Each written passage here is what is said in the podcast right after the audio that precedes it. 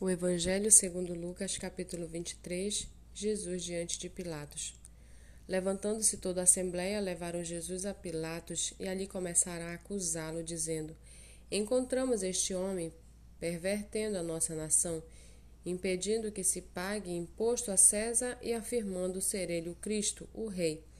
Então Pilatos perguntou a Jesus: Você é o Rei dos Judeus? Jesus respondeu: O Senhor está dizendo isso. Então Pilatos disse aos principais sacerdotes e, aos, e às multidões: Não vejo neste homem crime algum.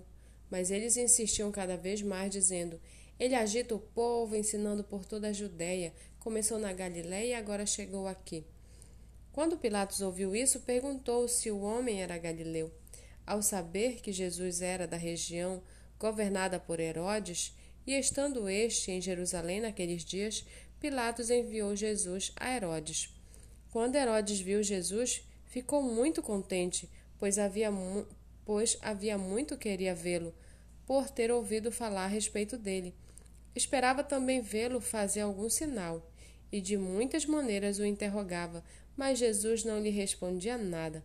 Os principais sacerdotes e os escribas, ali presentes, o acusavam com veemência, mas Herodes, juntamente com seus soldados, tratou Jesus com desprezo e, para zombar de Jesus, mandou que o vestissem com um manto luxuoso e o devolveu a Pilatos.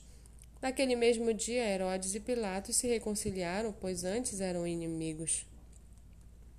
Pilatos então reuniu os principais sacerdotes, as autoridades e o povo e lhes disse: Vocês me apresentaram este homem como sendo um agitador do povo, mas tendo-o interrogado na presença de vocês, nada verifiquei contra ele dos crimes de que vocês o acusam. Nem mesmo Herodes, pois o mandou de volta para cá. Assim é claro que ele não fez nada que mereça a pena de morte. Portanto, após castigá-lo, ordenarei que seja solto. E ele era obrigado a soltar-lhe um detento por ocasião da festa. Toda a multidão, porém, gritava: Fora com este! Solte-nos Barrabás!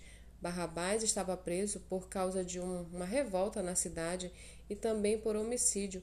Pilatos, querendo soltar Jesus, falou outra vez ao povo. Eles, porém, gritavam mais ainda: Crucifique, crucifique-o. Então, pela terceira vez, Pilatos lhes perguntou: Que mal fez este? De fato, não achei nada contra ele para condená-lo à morte. Portanto, depois de o castigar, mandarei soltá-lo. Mas eles insistiam com grandes gritos, pedindo que fosse crucificado, e o clamor deles prevaleceu.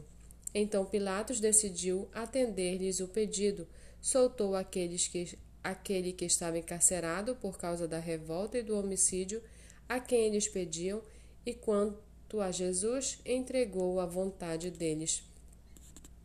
E enquanto o conduziam, eles agarraram um sirineu chamado Simão que vinha do campo, e puseram-lhe a cruz sobre os ombros, para que a levasse após Jesus. Uma grande multidão de povo seguia, e também mulheres que batiam no peito e o lamentavam. Porém, Jesus, voltando-se para elas, disse: Filhas de Jerusalém, não chorem por mim, chorem antes por vocês mesmas e por seus filhos, porque virão dias em que se dirá: Bem-aventuradas as estéreis que não geraram, nem amamentaram. Nesses dias dirão aos montes: Caiam em cima de nós, e as colinas cubram-nos, porque se isto é feito com a, ma com a madeira verde, o que será da madeira seca? E também eram levados outros dois, que eram malfeitores, para serem executados com Jesus. Quando chegaram ao lugar chamado Calvário, ali o crucificaram bem como os malfeitores, um à sua direita e o outro à sua esquerda. Mas Jesus dizia: Pai, perdoa-lhes, porque não sabem o que fazem. Então, para repartir as roupas dele, lançaram sortes. O povo estava ali e observava tudo.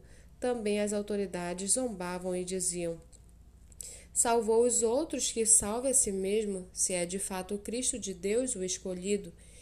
Igualmente os soldados zombavam dele e, aproxima, aproximando-se, trouxeram-lhe vinagre, dizendo: Se você é o rei dos judeus, salve-se a si mesmo. Acima de Jesus estava a seguinte inscrição: Este é o rei dos judeus.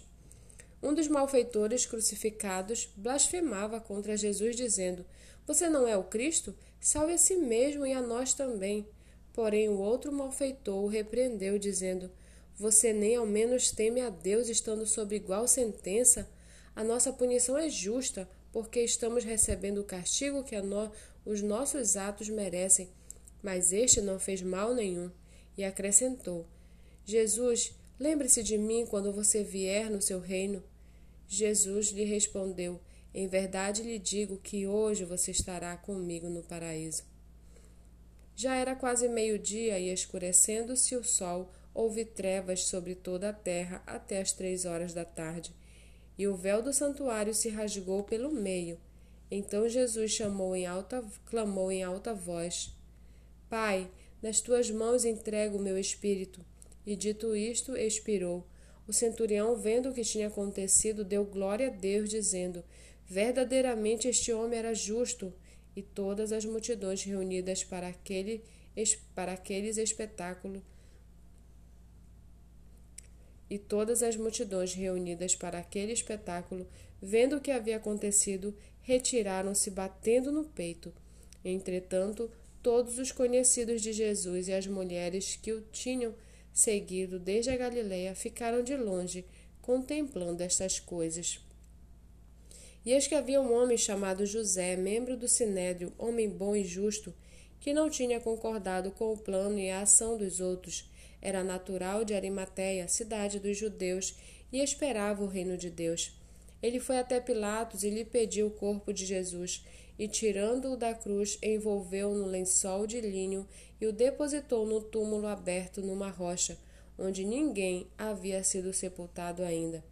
Era o dia da preparação e o sábado estava para começar. As mulheres que tinham vindo com Jesus desde a Galiléia seguiram José e viram o túmulo e como o corpo foi colocado ali. Então se retiraram para preparar óleos aromáticos e perfumes, e no sábado descansaram segundo o mandamento.